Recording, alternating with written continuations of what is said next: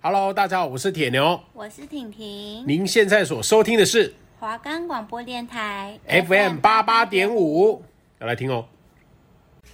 大家好，我们是体坛大小事，我是宣伟，我是伟哲。我们的节目可以在 First Story、Spotify、Apple Podcasts、Google Podcasts、Pocket Casts、Sound On Player，还有 KK Bus 等平台上收听。搜寻华冈电台就可以听到我们的节目喽。今天体坛大小事，首先要带你来看到 TLPGA 森宝女子高球公开赛，从十五号开赛至今，台湾好手陈雨如缴出低于标准两杆的一百四十二杆，独居领先。陈雨如赛后在接受主办单位访问的时候表示，今天推杆的表现不错，都能掌握到动线，而且球也能照着路线跑，推进了很多关键球，目标方向性和策略判断上表现还可以，明天会按照这样的方式继续努力。而本次比赛也是过去两年经历过两次髋关节手术的曾雅妮复出后的第二场比赛。曾雅妮在前两回合分别缴出七十五杆、七十六杆，以一百五十一杆的成绩并列第三十一名，顺利晋级决赛日。曾雅妮在二零二一年开刀治疗左髋关节伤势，休息超过一年后，在二零二二年的十一月复出，结果后续又发现右髋关节伤势比想象中严重，才要二度进行手术治疗。期待微笑球后，在本次复出之后可以缴出亮眼的比赛表现。接下来要带大家看到的是台湾羽球好手戴资颖小戴最近在熊本羽球大师赛的表现。小戴在熊本大师赛八强赛对手是世界第九的张贝文。小戴生涯面对张贝文有九胜两败的对战优势，而且近期还是八连胜。小戴在首局的状况并不差，比赛前段两度以九比四、十二比八领先对手，可惜后来被追上后，双方就陷入拉锯战。不过戴志颖仍然技高一筹。在两边十八比十八平手时，靠着一波三比一的攻势，以二十一比十九收下首局。但在第二局开赛的时候，戴资颖的主动失误就偏多，很快以二比七落后，然后双方就陷入拉锯战。比赛后段，戴资颖一度取得十六比十二领先，可惜没有维持住优势，遭到张贝文以十九比二十一逆转，丢掉第二局。而在决定胜败的第三局，戴资颖开赛屡屡发生失误，打到零比六落后的时候，疑似脚步不舒服，主动跟裁判申请退赛。我们在这边也希望小戴的伤势没有大碍，可以早日康复回归球场。那么，在下一个环节开始之前，先让我们来听听这首由歌唱团体忘年之音在二零二零年为台湾挑战杯身障儿童公益棒球赛所写的单曲《打出去》。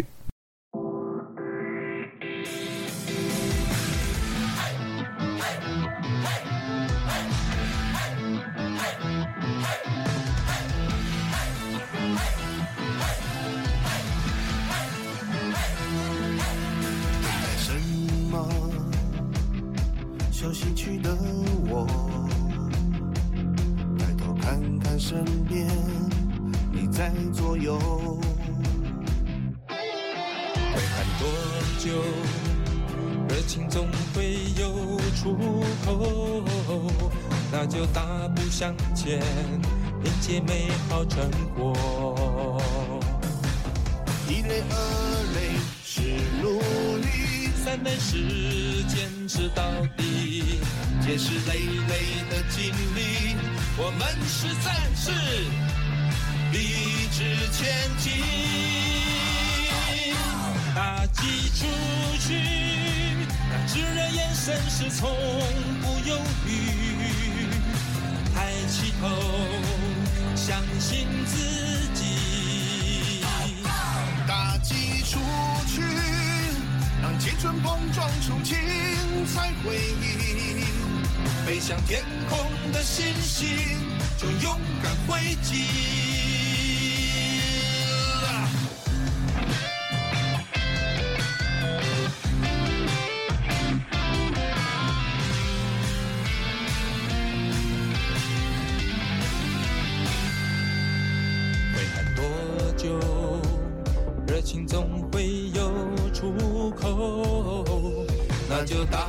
向前迎接美好成果一类二累是努力三累是坚持到底这是累累的经历我们是战士。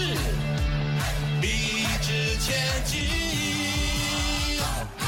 打击出去那炙热眼神是错抬起头，相信自己，打击出去，让青春碰撞出精彩回忆，飞向天空的星星就勇敢挥击。打击出去，让炽热眼神是从不犹豫。抬起头，相信自己。打击出去，让青春碰撞出精彩回忆。飞向天空的星星，就勇敢挥击。飞向天空的星星，就勇敢挥击。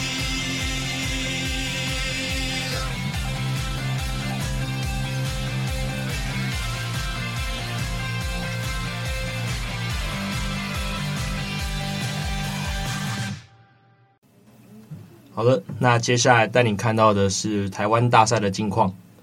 中华职棒的总冠军赛已经在十二号已经打完了。那接下来就来带大家回顾一下这几场精彩的比赛吧。首先呢，就来带大家回顾一下第一场。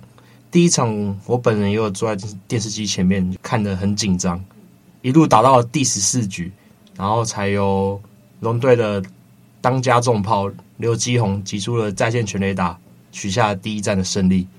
那真的是棒球的剧情，真的是剧组都写不出来啊！真的非常的精彩。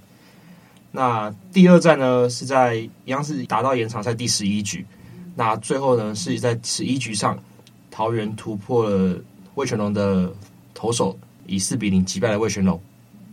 那第二场打完，桃园就把大比分打成一比一平手。那第三战呢，在七号在桃园棒球场举行，第七局本来形成四比四的平手，但是八局下半，乐天桃园队的严红军击出了超前两打。中场就以七比四带走了魏全龙，严红军也拿下那场的 MVP，也把大比分拉到了二比一，由桃园领先。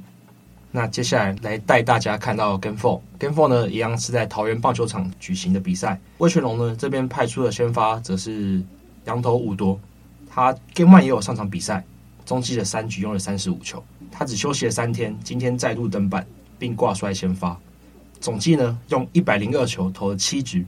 仅被敲出了四支安打，送出三次保送，三次三振，仅十一分的优质先发，最终龙队呢就以四比一带走胜利，伍铎也成为龙队扳平大比分战局的大功臣。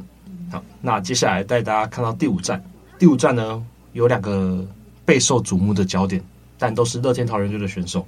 那首先带大家来看到打者好了，打者呢则是乐天桃园队的朱玉玄。他第五战呢，总共送出了两支全垒打，演了一个双响炮的表演，总共呢有三分的打点，率队以十一比零击败了魏全龙。那朱玉璇在这场比赛胜利之后也说，大家辛苦了一整年，明天剩一场比赛，希望可以赢下来。那另外一个焦点呢，就是乐天桃园队的洋头威能帝，他在第五战的时候展现他的 K 功，总共投了八局，飙出平联盟纪录的十三次三振，五十分。率队抢下球队的第三胜，以所以以大比分的三比二来抢先听牌，再取得一胜就能够抛下彩带，赢得台湾的总冠军。那接下来呢，带大家来看到 Game Six。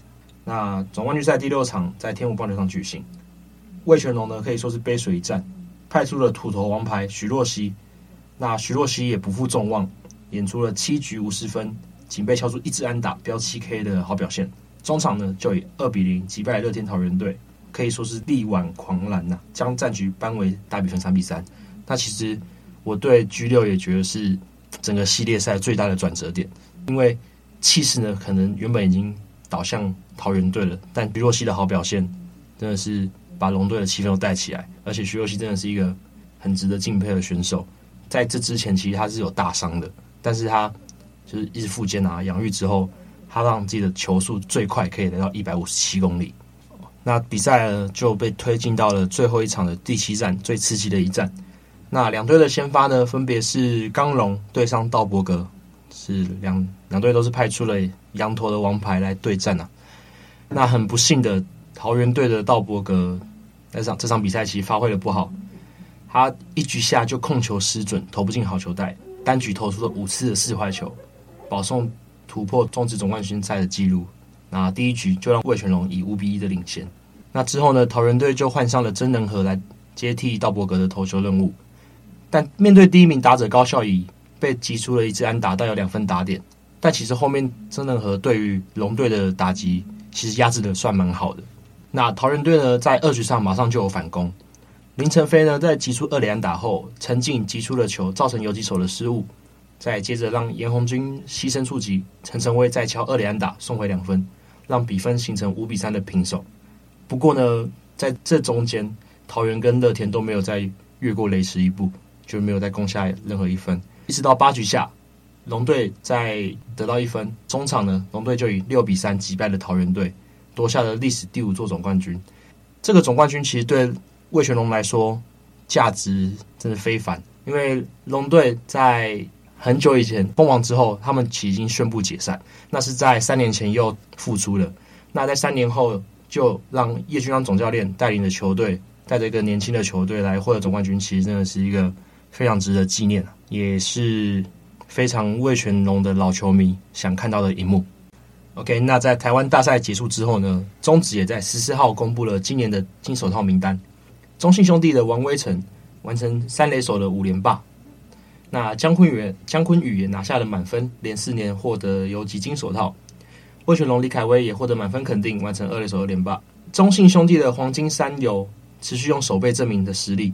王威晨今年有两百三十六次的守备机会，有七十七次的刺杀，一百五十三次的助攻，六十五，守备率零点九七五，连续五年拿下三垒金手套。江坤宇呢，则是有五百一十一次的守备机会，总共有一百九十七次的刺杀。三百零八次助杀，六十五，守备率有零点九八八，获得满分两百二十分的肯定，连续四年获得该奖项。那味全龙郭天信呢，在外野守备上也表现得非常的精彩，总共有两百九十三次的刺杀，十一次的助杀，数据呢是符合外野手中最多，连续三年获得外野金手套奖的殊荣。那今年唯一符合一垒金手套奖项的。只有富邦悍将的范国成，守备率是零点九九四，两百零三分，成功获选，连续两年拿下一垒手的金手套。那接下来大家看到的是李凯威，他也是蝉联了二垒手的金手套奖，总共有两百一十一次的刺杀，三百三十六次助杀，总共只有四次的失误而已，守备率有零点九九三，坐稳味全当家的二垒手，表现获得肯定，拿到两百二十的满分，二垒手金手套奖真的是实至名归。那再来是统一 Seven Eleven 狮队的陈杰宪，是今年符合的外野手之中唯一守备率一成的选手，就是没有发生任何失误，连续两年获奖。乐天桃园的陈晨威则是生涯首度获得外野金手套的奖项。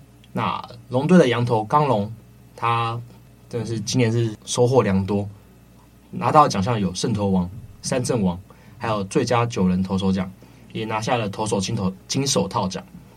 龙队捕手蒋少红今年有四百四十七次的守备机会，三百九十次的刺杀，五十六次助杀，十八次盗垒阻杀，一失误，守备率也是非常高的零点九九八，拿下生涯守住了金手套奖。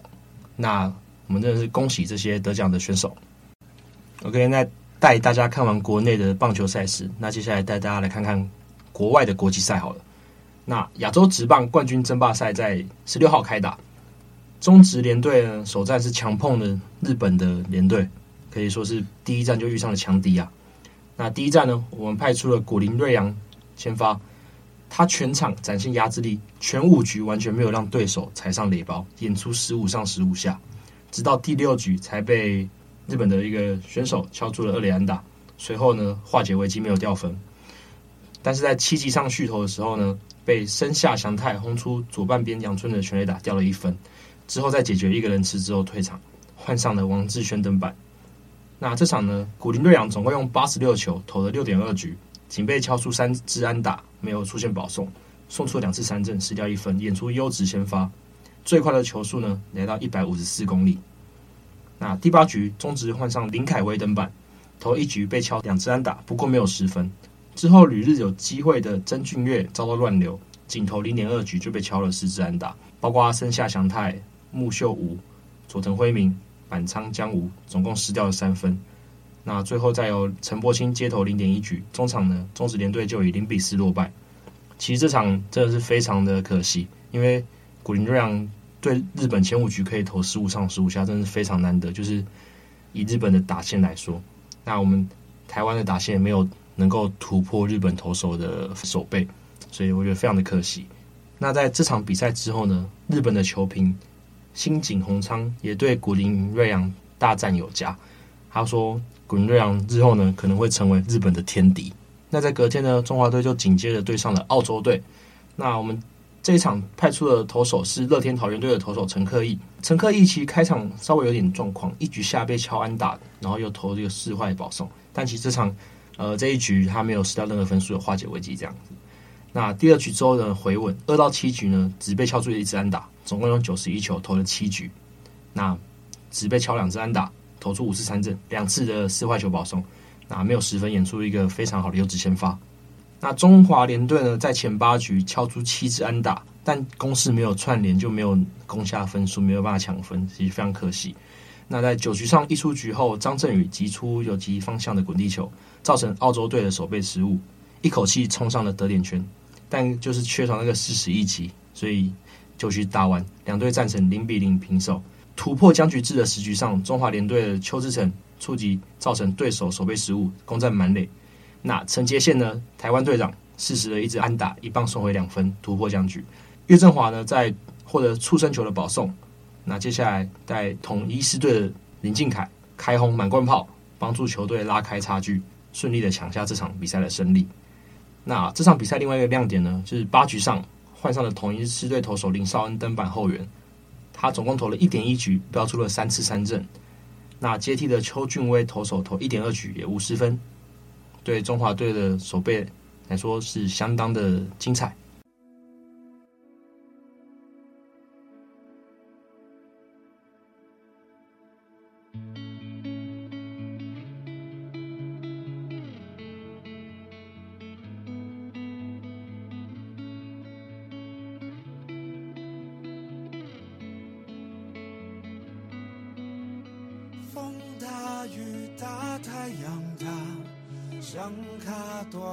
大声上着赢，不管这条路我歹行，拢不惊。天大地大我上大，歹人看着阮嘛皮皮擦，咱是灵魂的快乐小野，笑哈哈。再出发，再出发吧。你是阮的第一名，天空着听这款命，甲艰苦当作跳恰恰，不免惊，不免惊啦，咱是勇敢的小飞侠，带着钢盔甲伊拼，人讲无惊要出名。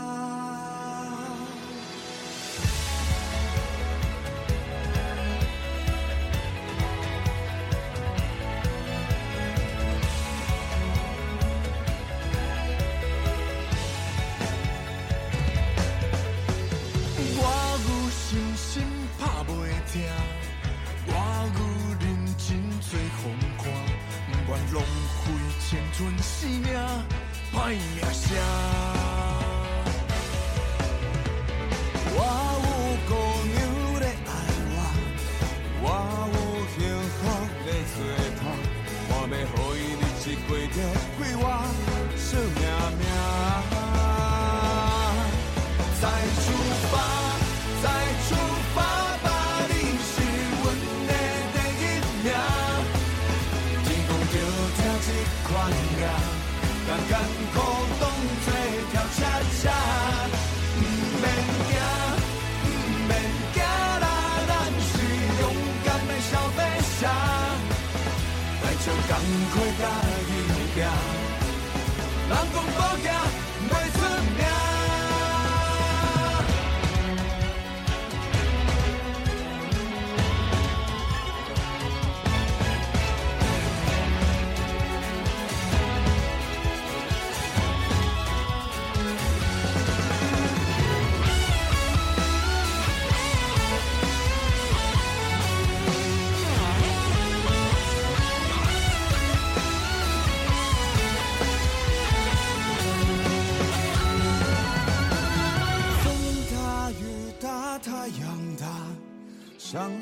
大声上着赢，不管这条路我太阳拢不惊。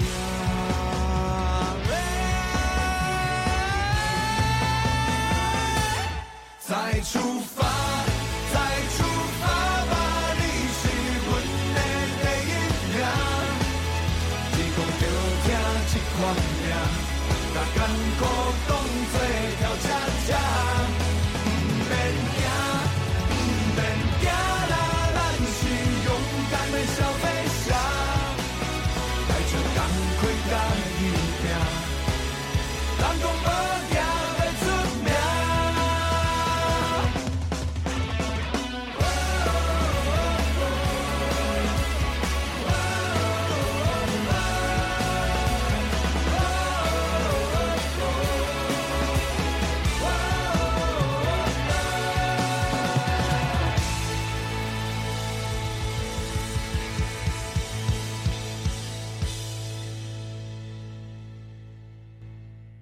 刚刚我们听到的歌曲是麋先生和任贤齐在二零二零年合作发布的单曲《二零二零再出发》。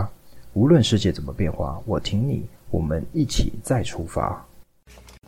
那么接下来我们把目光放向 NBA，最近 NBA 也是发生了一个大事件哦，而这次大场面主角又是我们去年季后赛才被禁赛过的 Draymond Green，在台湾时间十一月十五号。勇士对灰狼的比赛中，比赛开打一分四十三秒，灰狼队的 Jaden McDaniels 跟 Clay Thompson 就发生冲突，两个人互相扯住对方的领子，纠缠到撕裂球衣。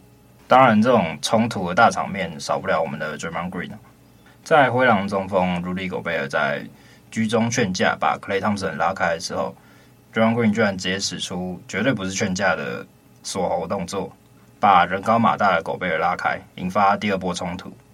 当下裁判判决汤森跟 McDaniels 均吞下技术犯规，然后被驱逐出场。而 Green 不止同样被驱逐出场，理由还是显然代表天理难容的二级恶性犯规。而比赛完隔天，联盟判决马上出炉，当下判罚最严重的 Green 被禁赛五场，汤普森、McDaniels 跟狗贝尔都罚两万五千美金。这个判决和事后说法。也有引发了一些争议，因为锁喉这个动作绝对无关球场，绝对是刻意伤人的动作。这个动作在当下被以二级恶性犯规吹判，代表裁判也认为这样的动作是绝对不允许的。而在此之上，联盟的判决却只有五场禁赛，听起来似乎是有点轻微了。但其实长时间的禁赛一般都是场外事件。像是去年有发生的 Miles Bridges 的家暴事件，还有 Ja Morant 的持枪事件。Bridges 是三十场竞赛，然后 Ja Morant 持枪是二十五场。而近年来比较知名的场内冲突事件，然后有造成十场以上竞赛的事件，只有二零零四年的奥本山大乱斗，相信大家这个也是蛮熟悉的啦。那次事件的主角 Ron Artest。还有 Stephen Jackson 都有多场的竞赛，而如果我们把标准放到五场以上的竞赛，那就是二零一二年的 Ron Artest，那时候已经改名叫做 Meta World Peace 了，在对雷霆时周击 James Harden 收到了七场竞赛。这个事件大家应该也都很熟悉啊，因为现在网络上还是有那种 James Harden 头凹掉那个梗图，就是那一次事件的周击之后产生的。所以综合以上来看。其实五场竞赛看起来没有什么感觉，但其实已经是不轻的罚则了。而 Draymond Green 竞赛，毫无疑问对勇士的境况来说是雪上加霜，因为 Klay Thompson 跟 Andrew Wiggins 从开季至今的状况都一直很不好，尤其是 Andrew Wiggins。我们的维金哥在本赛季的出场时间是二十六点一分钟，只能得到十点五分、四点二板、一助攻。命中率也从上赛季的四十七点三下滑到四十点一趴，三分球更是冰冷哦，从三十九点六趴下滑到了本季只有十三点五趴，非常的惨。然后队内主将 Stephen Curry 也因为膝伤而缺战，目前正在接受 MRI 检查，但看起来是没有什么大问题，应该很快就可以回来。最近勇士已经吞下了五连败了，从西区前三一路掉掉掉，现在六胜七负，只能排在西区的第九。希望勇士可以挺过这一波乱流，等全员回归之后，再缴出好的表现。而谈到本次冲突事件的另外一支球队灰狼队，其实灰狼队在本季的开季算是打得非常的火热。目前灰狼队以八胜三负暂居西区的第三，而这都要归功于灰狼年轻的少主 Anthony Edwards。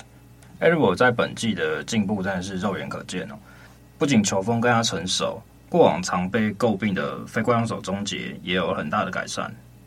而且这支年轻的灰狼不只有 Edwards，还有 Karl-Anthony Towns。虽然 Town 在开季的时候手感并不是很好，但在近四场。比赛中，其实他的状况是有回温的，而这支比去年更成熟年轻灰狼球队防守效率值联盟第一的球队，这赛季可以走到怎样的高度？我觉得我们也可以有所期待。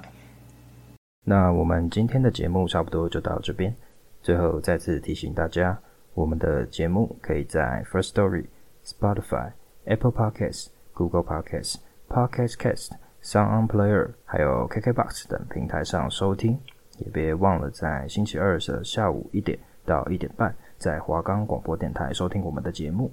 我们是体坛大小事，我是宣伟，那我们就下期节目再见啦，拜拜。